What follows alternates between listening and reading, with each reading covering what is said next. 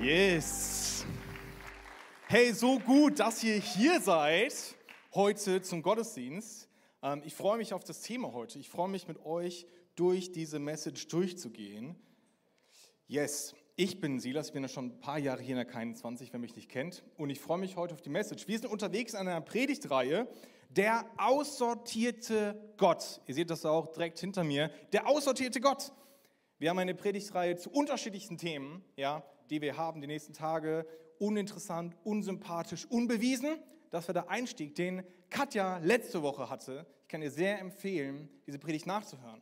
Ja, ist Glaube noch relevant für uns? Ja, welche Relevanz hat das eigentlich und warum überhaupt Glauben? Heute ist dann die, die Frage, glauben wir nicht alle an den gleichen Gott? Glauben wir nicht alle an den gleichen Gott? Tja, und während es ja einige Atheisten auch gibt und viele, die sagen, ich glaube an gar keinen Gott, merken wir auch, das Thema Religiosität, Esoterik, Spiritualität spielt auch eine Rolle in der Gesellschaft, oder? Letztens war ich noch beim Asiaten essen und dann haben die da so abgepacktes Essen im Eingangsbereich liegen. Für ihre Ahnen, ja, ist da Essen hingelegt worden.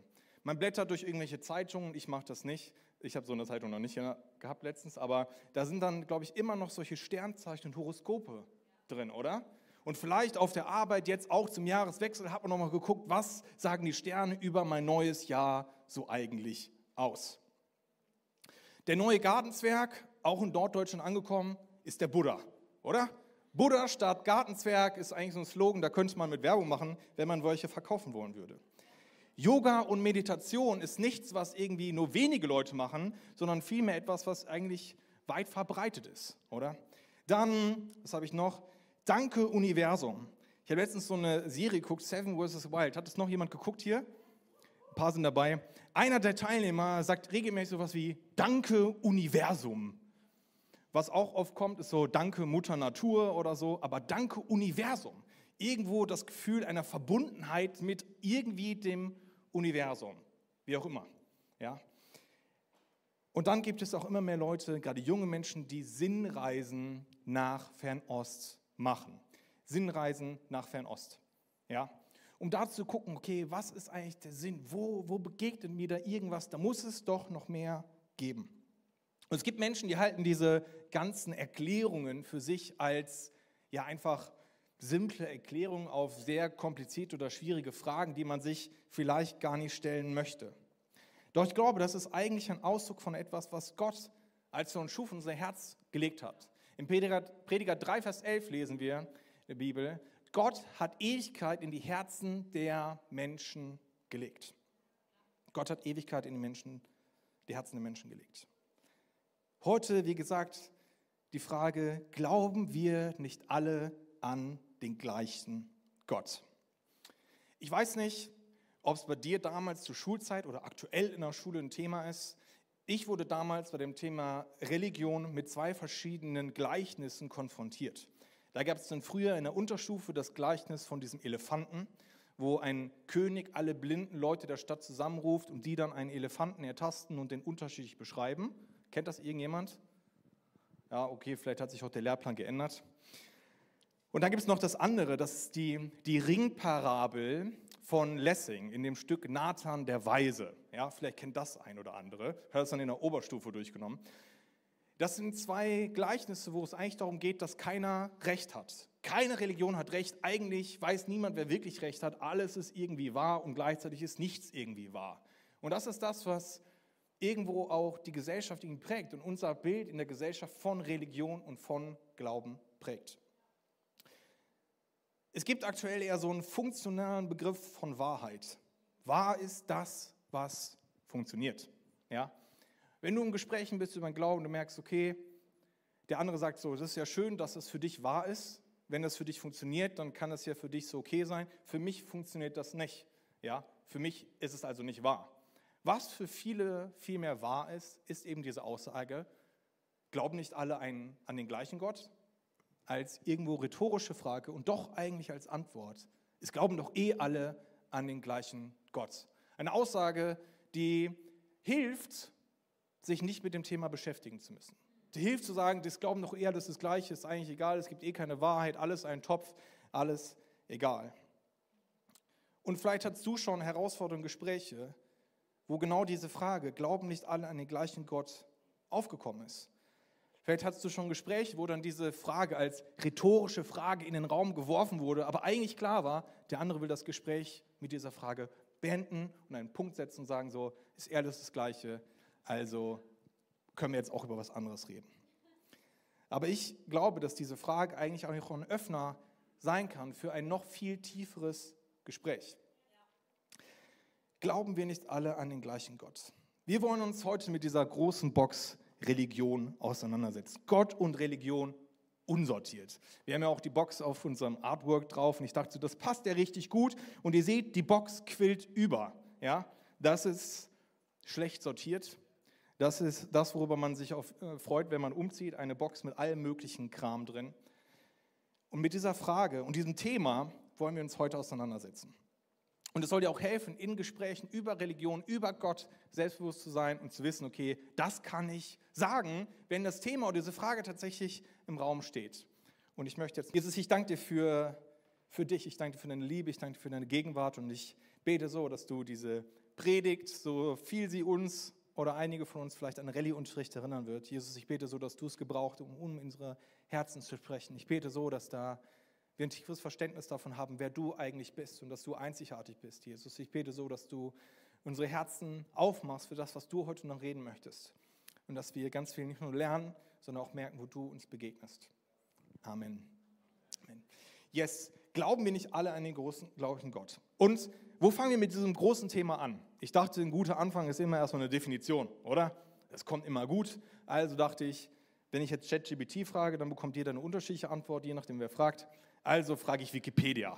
So, Wikipedia immer gut. Da steht, Religion ist ein Sammelbegriff für eine Vielzahl unterschiedlicher Weltanschauungen, deren Grundlage meist der jeweilige Glaube an eine bestimmte transzendente, übernatürliche, überirdische oder übersinnliche Kräfte sowie häufig auch an heilige Orte darstellt.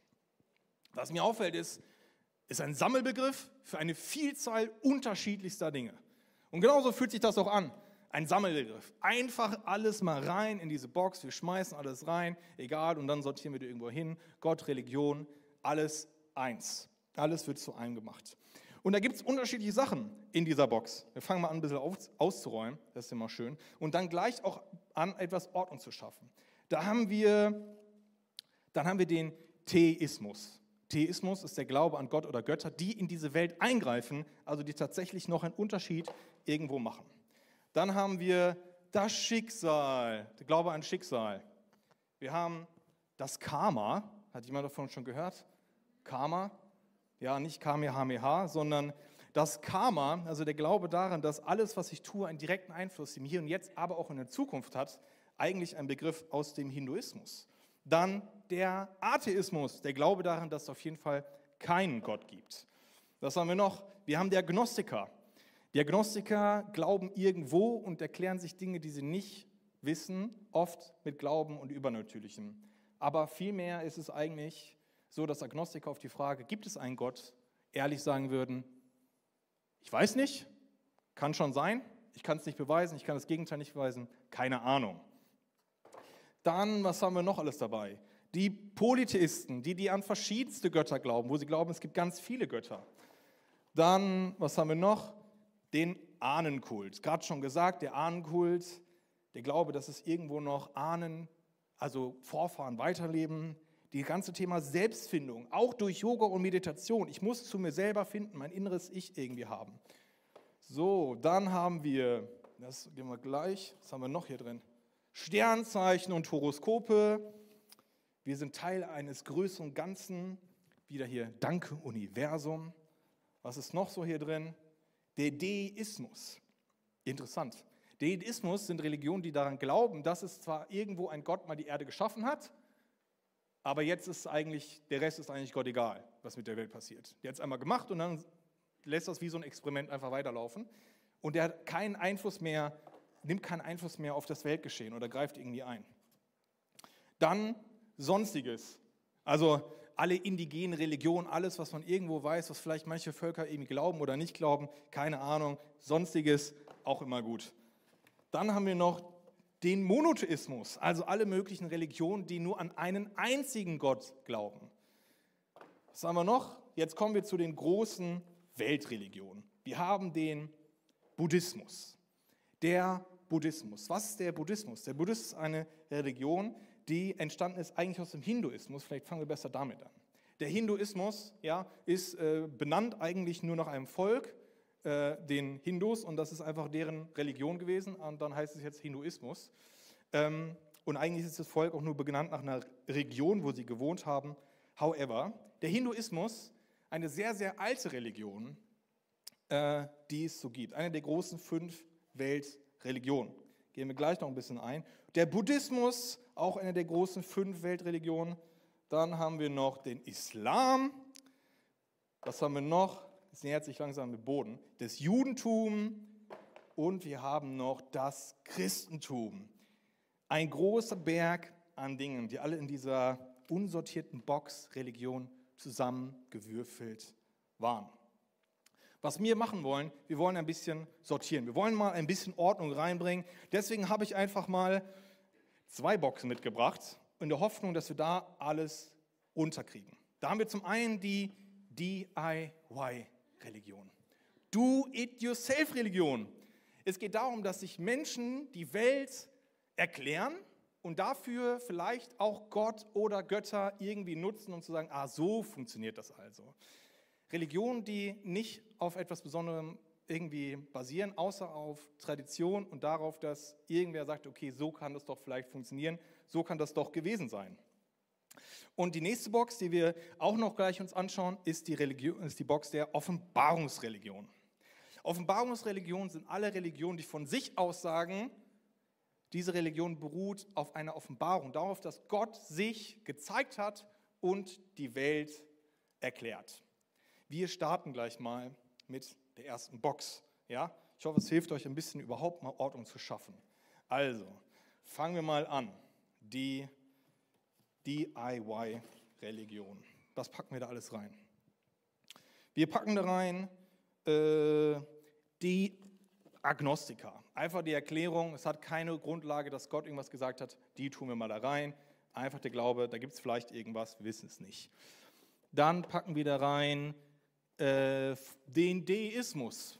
Man sagt irgendwie, wir wissen nicht, wie wir entstanden ist, irgendeine Art Gott, aber alles andere wissen wir nicht. Das sind eigentlich nur DIY-Religionen, die daran irgendwie glauben. Dann gibt es Politismus. Auch das sind eigentlich, alle politistischen Religionen sind eigentlich Religionen, die nicht darauf beruhen, dass sich irgendein Gott gezeigt hat, sondern von Leuten, die Geschichten geschrieben haben, wie sie sich vorstellen, wie Gott vielleicht irgendwann mal die Erde geschaffen hat oder wie das Leben funktioniert. Viele polytheistischen Religionen schaffen sich auch laufend einfach neue Götter. Man kann sich einen schnitzen, man kann sich ein Haus stellen, direkt ist da ein neuer Gott entstanden unzählig viele Götter. Dann ganz viele Sonstiges, packen wir auch hier rein. Ich weiß nicht, was habe ich da gerade verloren? Dann, perfekt, danke Linus. Dann haben wir Danke Universum, eine Erklärung, dass man irgendwo mit allem verbunden ist, packen wir rein.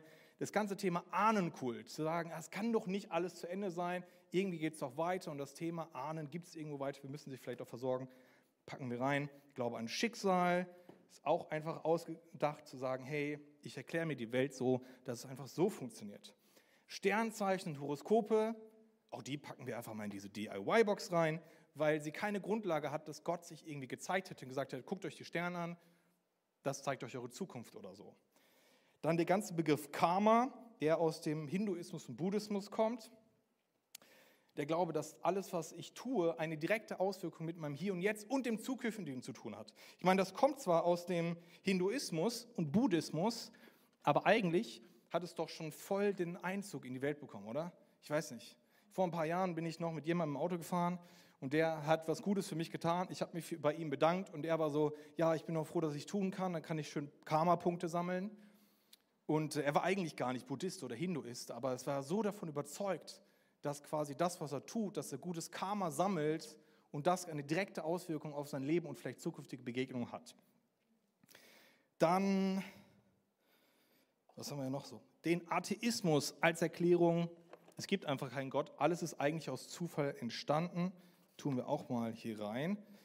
Dann das ganze Thema Selbstfindung mit Meditation und Yoga, wo auch Yoga ja eigentlich aus dem Hinduismus und vor allen Dingen auch aus dem Buddhismus kommt, als eine der sieben Wege zur Erleuchtung und Selbsterkenntnis.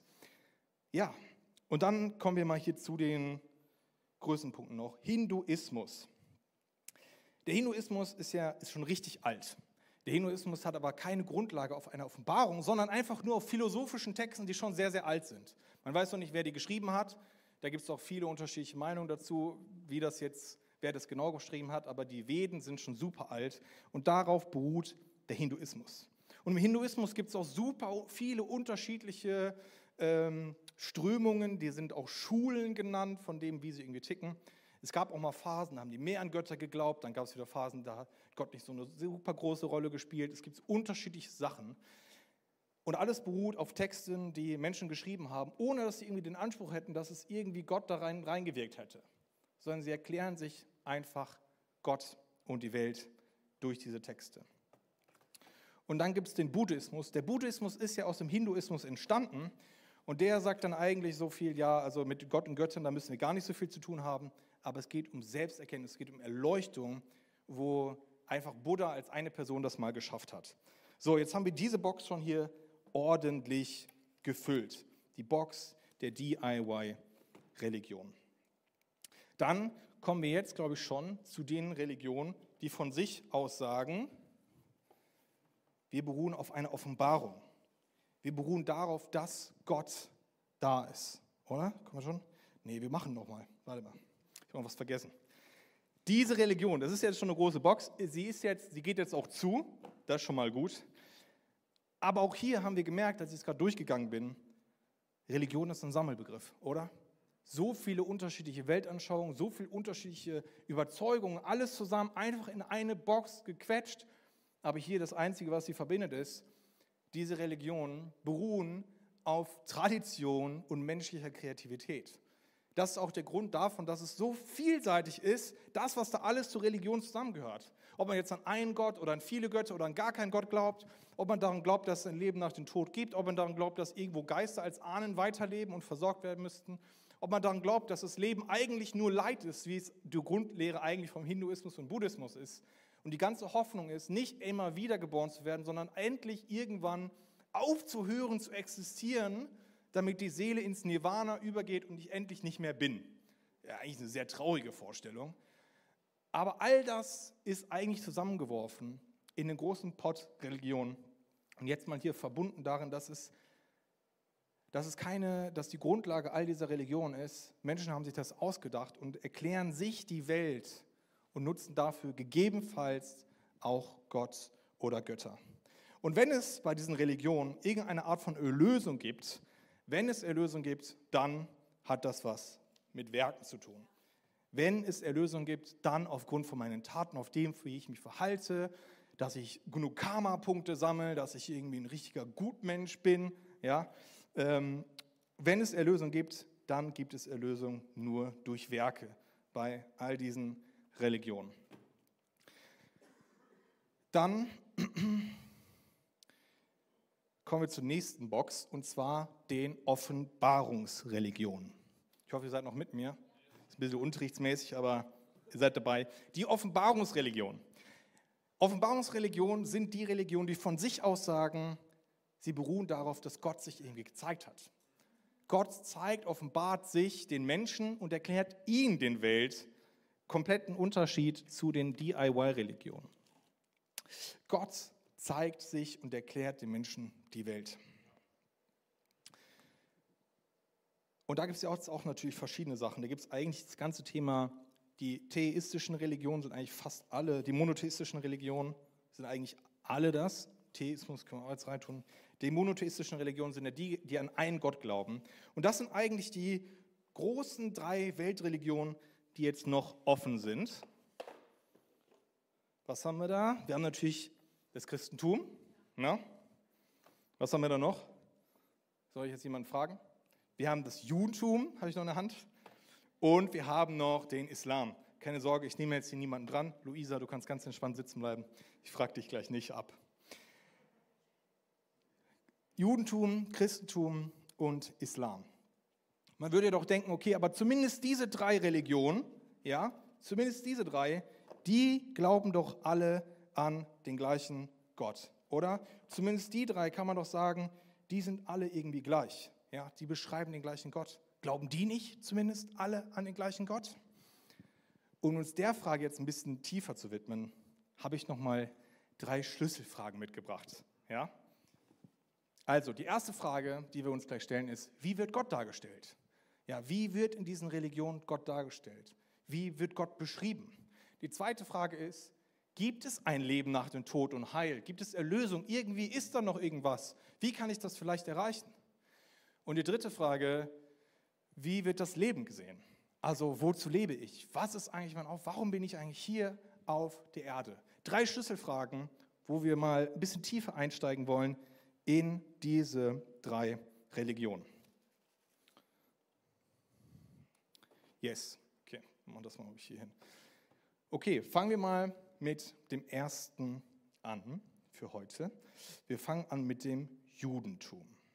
Das Judentum. Wie wird Gott hier dargestellt? Na gut, das Judentum ist sehr eng verwandt mit dem Christentum, aber das Judentum, Gott wird dargestellt als Gott der Schöpfer, der auch in Beziehung mit den Menschen lebt, aber Gott ist auch heilig, was es den Menschen sehr schwer macht, mit Gott in Beziehung zu leben. Und deshalb ist auch die Beziehung zu Gott nur sehr begrenzt möglich. Gibt es ein Leben nach dem Tod, Heil oder Lösung? Ja, das gibt es. Es gibt ein Leben nach dem Tod. Ja? Es gibt dann unterschiedliche ähm, Strömungen und Auslegungen, wie sehr das mit Gott verbunden ist, aber es gibt ein Leben nach dem Tod. Und wenn der Messias kommt, auf den alle Juden warten, dann werden sie durch das Osttor, glaube ich, in Jerusalem einziehen und dann wird der Messias ein neues Israel, ein neues, äh, das Land irgendwie neu aufbauen, eine ganz neue Weltordnung schaffen. Das ist das, worauf die Juden warten, worauf die Juden hoffen. Wie wird das Leben da gesehen? Das Leben ist eine Zeit, in der die Juden sagen, hey, wir wollen natürlich Gott dienen, wir wollen Gottes Willen tun und eine Zeit, wo sie auf den Messias warten, wo sie darauf warten, dass der Messias eines Tages kommt und sie aus all dem Bedrängnis retten wird. Und den ganzen Willen Gottes, von dem, wie Gott eigentlich ist, wie Gott tickt, was er will, das erfahren sie in, der Tora, was wir als Altes Testament der Bibel als Christen kennen, und im Talmud eine Auslegung, Schrift, die man auch einfach liest, um dann noch tiefer zu verstehen, was meinen die eigentlich. Das offenbart sich, da offenbart sich das Ganze. Das Judentum ist eine große Offenbarungsreligion, die darauf beruht, dass Gott sich den Juden offenbart hat. Dann kommen wir zum nächsten, dem Christentum. Ja? Das Christentum. Das Christentum unterscheidet sich Juden und Christen glauben an denselben Gott. Das habe ich gerade schon gesagt. Das Christentum unterscheidet sich aber von Judentum. Viele wissen das auch, natürlich. Wir wissen und glauben, wir haben, der Messias war schon da. Jesus Christus ist der Messias, auf den die Juden warten. Und er ist gekommen, um uns zu retten. Und es gibt verschiedene Aussagen von Jesus, wenn wir vor allen Dingen auch Johannes, äh, Johannes Evangelium lesen, also im Neuen Testament das vierte Buch der Bibel. Da lesen wir, ähm, was Jesus alles sagt und dass er gekommen ist, gerade eigentlich für die Juden, um die Juden zu retten. Wenn wir dann weiterlesen, Apostelgeschichte, aber auch dann die, die Briefe von Apostel Paulus, lernen wir immer wieder, Herr Jesus ist gekommen, um die Juden zu retten. Er ist ihr Messias, aber er ist auch gekommen, um die ganze Welt zu retten, um alle anderen auch zu retten. Was richtig cool ist. Aber die Rettung die die Juden erwartet haben, eine militärische Befreiung und Neuaufbau ihres Reiches, dass nicht das, was gekommen ist, sondern es eine geistige Rettung passiert durch Jesus Christus, der als Messias gekommen ist. Wie wird bei uns, wie wird bei den Christen, wie wird Gott eigentlich dargestellt? Gott will Beziehung zu den Menschen. Und Gott hat die Menschen nicht nur geschaffen, um mit ihnen ja im Hier und Jetzt Beziehung zu leben, sondern auch über dieses Leben hinaus mit ihnen Beziehung zu leben. Der Beziehungsaspekt von Gott wird noch viel, viel stärker betont, viel stärker ausgeprägt. Und Jesus stellt uns Gott vor als einen liebenden und barmherzigen Gott. In Römer 8, Vers 15 steht, wir sind doch Kinder Gottes geworden und dürfen ihn aber Vater nennen. Diese ganze Ausweitung davon, dass Gott als liebender Vater uns begegnet, dass da eine persönliche Beziehung von jedem Einzelnen zu Gott als Vater möglich ist, das ist etwas, was das Christentum doch nochmal vom Judentum unterscheidet. Diese, diese Betonung der persönlichen Beziehung jedes Einzelnen zu Gott. Und gibt es ein Leben nach dem Tod? Auch wir glauben natürlich, es gibt ein Leben nach dem Tod. Es gibt ein Leben nach dem Tod, was in der Gegenwart Gottes ist, wo wir dann, wenn wir als Christen gelebt haben, dass wir dann mit Gott in Beziehung leben dürfen. Ja, um das Leben zu ermöglichen, wird Jesus Mensch, nimmt die Schuld der Sünde auf sich, stirbt für sie. Und wenn wir das annehmen als Geschenk der Gnade, sind wir gerettet. Wie wird das Leben angesehen? Das Leben ist auch eine Zeit, in der wir Gott dienen dürfen. Gott zu dienen bedeutet vor allen Dingen, Gott zu lieben und unseren Nächsten zu lieben wie uns selbst. Und das bedeutet auch als Folge, dass wir erzählen von der guten Nachricht von Jesus Christus, damit so viele Menschen wie möglich gerettet werden können. Gottes Wille erkennen wir als Christen in der Bibel. Ja, Altes, vor allen Dingen auch Neues Testament, von dem, was Jesus sagt, was die Apostel sagen. Und die Bibel ist für uns, deswegen sage ich das gleich in Abgrenzung zum Koran, ist für uns ein Buch, mit dem wir arbeiten dürfen. Wir tauchen in die Bibel ein, versuchen in den Kontexten zu verstehen, was da Gottes Wille ist. Wir versuchen die Prinzipien von Gottes Willen zu erkennen und diese Prinzipien dann auf die heutige Zeit zu übertragen. Wir dürfen damit arbeiten, wir können es übersetzen, wir können das auslegen. Es geht immer darum zu verstehen, wie hat Gott damals gewirkt, was war seine Absicht und was können wir daraus für die heutige Zeit lernen. 2. Timotheus 3, Vers 16 steht, die ganze Schrift ist von Gottes Geist eingegeben, aber von Menschen geschrieben und kann uns lernen, was wahr ist und uns erkennen lassen, wo Schuld in unserem Leben ist. Sie weist uns zurecht und erzieht uns dazu, Gottes Willen zu tun. Kommen wir jetzt noch zum Islam. Der Islam ist etwa 600 Jahre nach dem Christentum entstanden. 600 Jahre nach dem Christentum.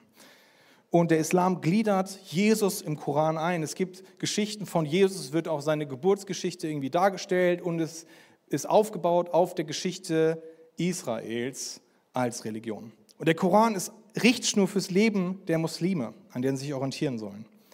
Ich habe mal verschiedene Stellen aus dem Koran mitgebracht, wo das mal deutlich wird. Zum Beispiel lesen wir es hier auf dem nächsten Slide. Es ist ein vollkommenes Buch. Es ist kein Zweifel darin, eine Richtschnur für die Rechtschaffenden. Und er, Allah, ist es, der das Buch zu dir herabgesandt hat. Das lesen wir in der Sure 2 und Sure 3. Sure heißt übrigens nichts anderes als Abschnitt und Allah heißt nichts anderes als Gott. Aber wir lesen das hier und da ist klar, hey, es ist eins zu eins von Gott übertragen. Die Muslime glauben, dass, ähm, dass Mohammed den Koran empfangen hat. Der Erzengel ähm, Michael hat es ihm diktiert, eins zu eins nach einer göttlichen Version des Korans, die im Himmel ist. Und dann hat Mohammed das alles auswendig gelernt und dann alles aufgeschrieben, weitergegeben. Und das Ganze über 23 Jahre ist das entstanden. Und dann wurde der Koran sortiert, aber nicht chronologisch, sondern der Länge nach. Eigentlich sind dann also in der Regel ist einfach der längste Sure ist einfach die erste und dann wird es zum Ende immer kürzer. Es macht es auch nicht leichter, das zu lesen. Aber so ist es, so ist es aufgeschrieben. Wie wird im Koran Gott dargestellt? Allah wird in fast jeder Sure am, Anfang immer als barmherzig vorgestellt. Gleichzeitig ist er erst am Ende der Zeit alle Menschen richten wird aufgrund von ihren Taten. Gleichzeitig kann Gott auch nicht erkannt werden. Es gibt nichts, was Gott irgendwie gleicht. Das lesen wir auch, die habe ich jetzt nicht mitgebracht. In der Stelle nichts, was Gott irgendwie gleicht. Es gibt immer eine gewisse Distanz. Es geht nicht um die Beziehung, sondern es geht um die Ehrfurcht. Es ist immer eine Distanz da. Ja? Und deswegen würden Muslime Gott oder auch Allah niemals als Vater bezeichnen, weil da immer eine Distanz ist. Wer sind denn Menschen zu sagen, Gott ist ein Vater? Die würden ja dann Allah in eine Beziehung zwingen, die er von sich aber auch gar nicht so lebt, weil er immer eine Distanz ist. Allah ist ein Gott, der vom Menschen nicht erkannt werden kann, der einzig allein ist und niemand weiß, wie Allah eigentlich genau tickt, wer er ist. Da ist eigentlich auch keine Beziehung irgendwie möglich. Und wie streng oder wie gnädig Allah ist, da gehen die Meinungen bei den Muslimen sehr weit auseinander. Und das Leben nach dem Tod Klar gibt es ein Leben nach dem Tod, wenn Allah gnädig ist. Dann wird das Leben nach dem Tod wird beschrieben in einem paradiesischen Garten. Aber auch da wird klar, ein paradiesischer Garten ohne Gott. Es geht nicht darum, am Ende mit Gott irgendwie mit Allah zusammenzuleben, sondern es geht darum, im Paradies zu sein. Aber nicht darum, mit Allah zusammenzuleben. Das Ende ist nicht die Beziehung. Das Ziel ist nicht die Beziehung im, im Islam. Und wie wir das Leben da gesehen?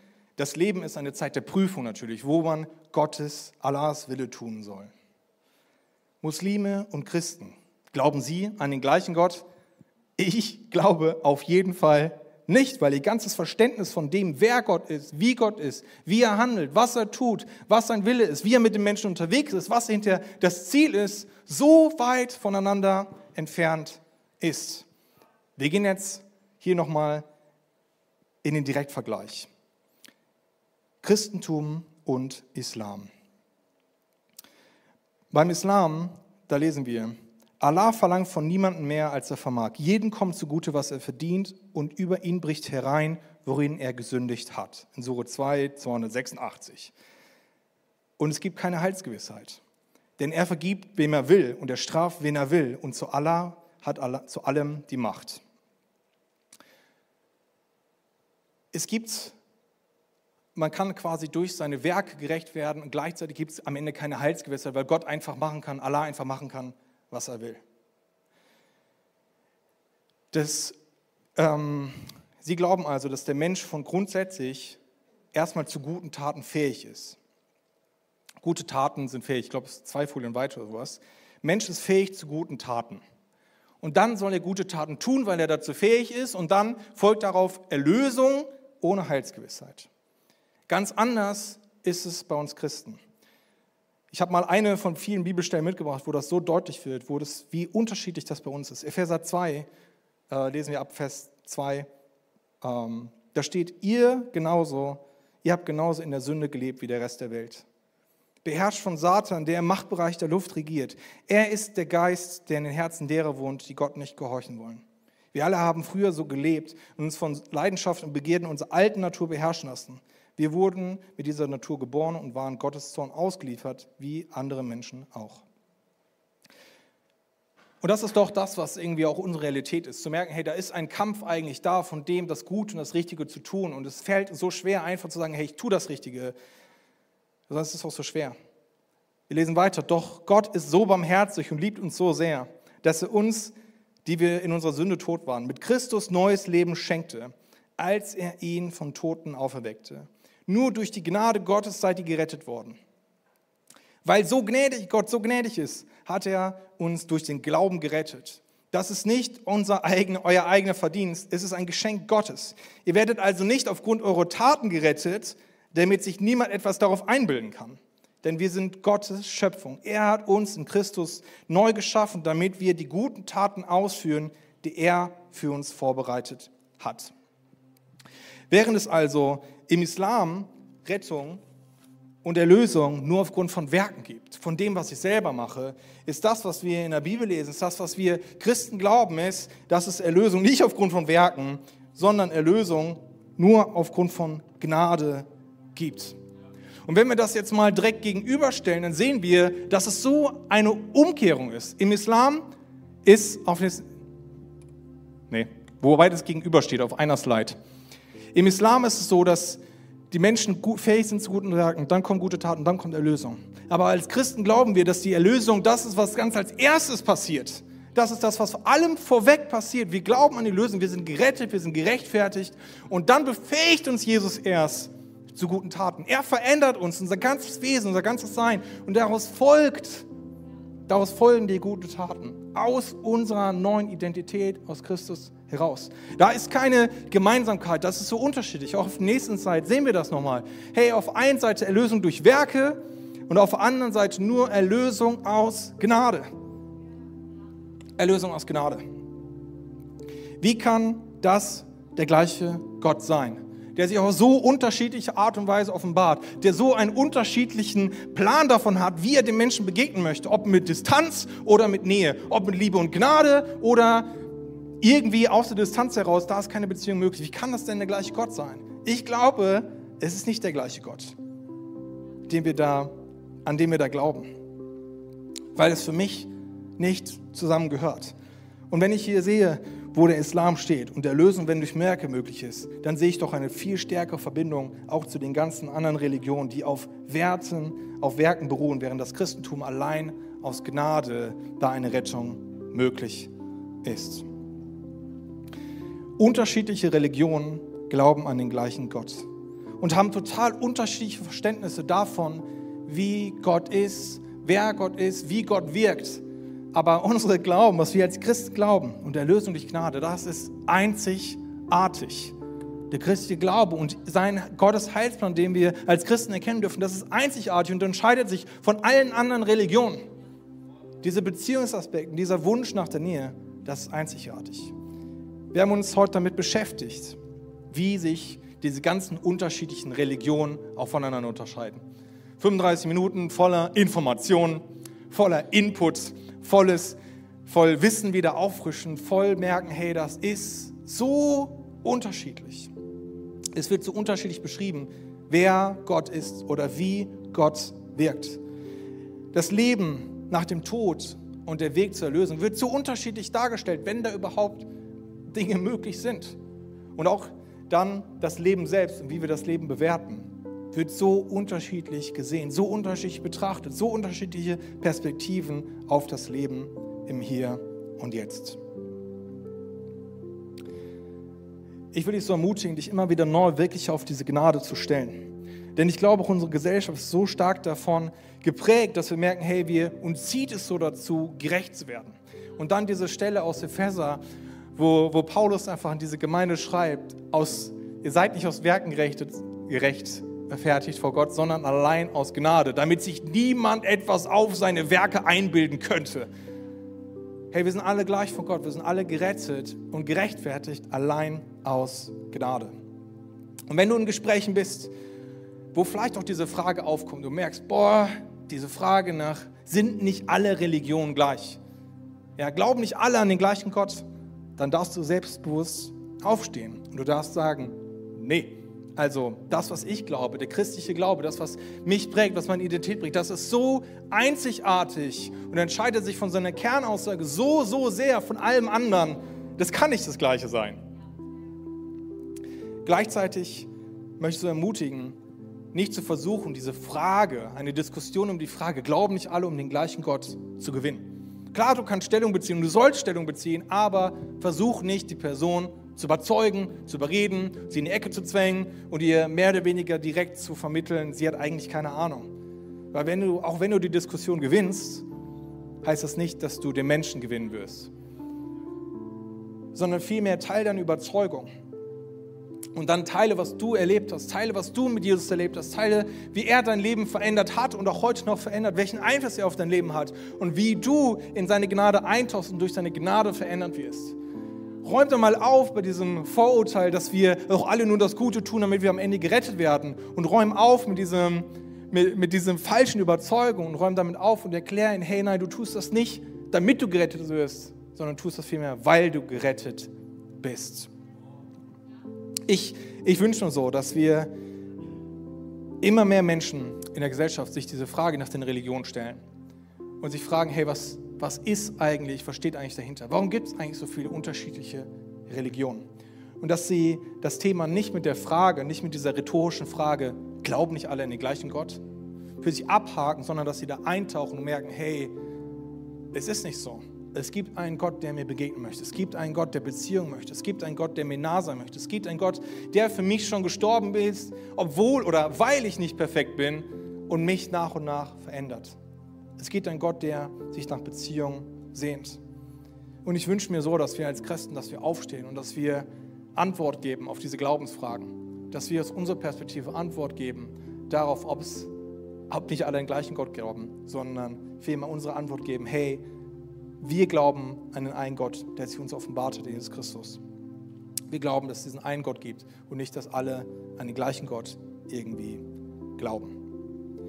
Und ich wünsche mir so, dass wir alle noch viel tiefer einsteigen ins Evangelium und daran eintauchen, was es bedeutet, aus Gnade zu leben. Und ich möchte jetzt zum Schluss noch kurz beten. Jesus, was für ein Thema, was für ein riesiges Thema, diese Monsterbox der Religionen, die alle einfach zusammengewürfelt, zusammengekippt wird. Jesus, es ist so ein, ist so ein schweres und so ein großes Thema. Und ich bete so, dass das, was du heute gesprochen hast, das, was du ja, unseren Kopf, unseren Herzen auch sortiert hast, ich bete so, dass es einen Unterschied in unserem Leben macht, dass es nachhalt. Ich bete so, dass wir neu begreifen, wie einzigartig unser Glaube, unser christlicher Glaube an dich ist, Jesus. Wie einzigartig es ist zu wissen, dass du für uns gestorben bist, dass wir aus Gnade erlöst sind, Jesus, und dass wir mit dir Beziehung leben dürfen. Und ich bete so, dass du ja diese Predigt, aber auch folgende Predigten, dass du sie gebrauchst, damit wir sprachfähig werden in Gesprächen mit Menschen, die dich nicht kennen. Ich bete so, dass wir sicher werden, wenn wir mit Fragen konfrontiert werden, da auch Antwort geben zu können, aber gleichzeitig auch für uns selber sicher sind, dass wir einen festen Stand haben und wissen dürfen, unser Glaube steht fest auf einem Fundament. Unser Glaube beruht nicht auf menschlicher Tradition, sondern auf, auf dir, auf deiner Offenbarung, darauf, dass du dich uns gezeigt hast, Jesus. Ich bete so, dass es zu unser Herzen echt nachgeht. Ich bete so, dass du uns dadurch stärkst für, für das, was kommt, wie die Gespräche. Amen.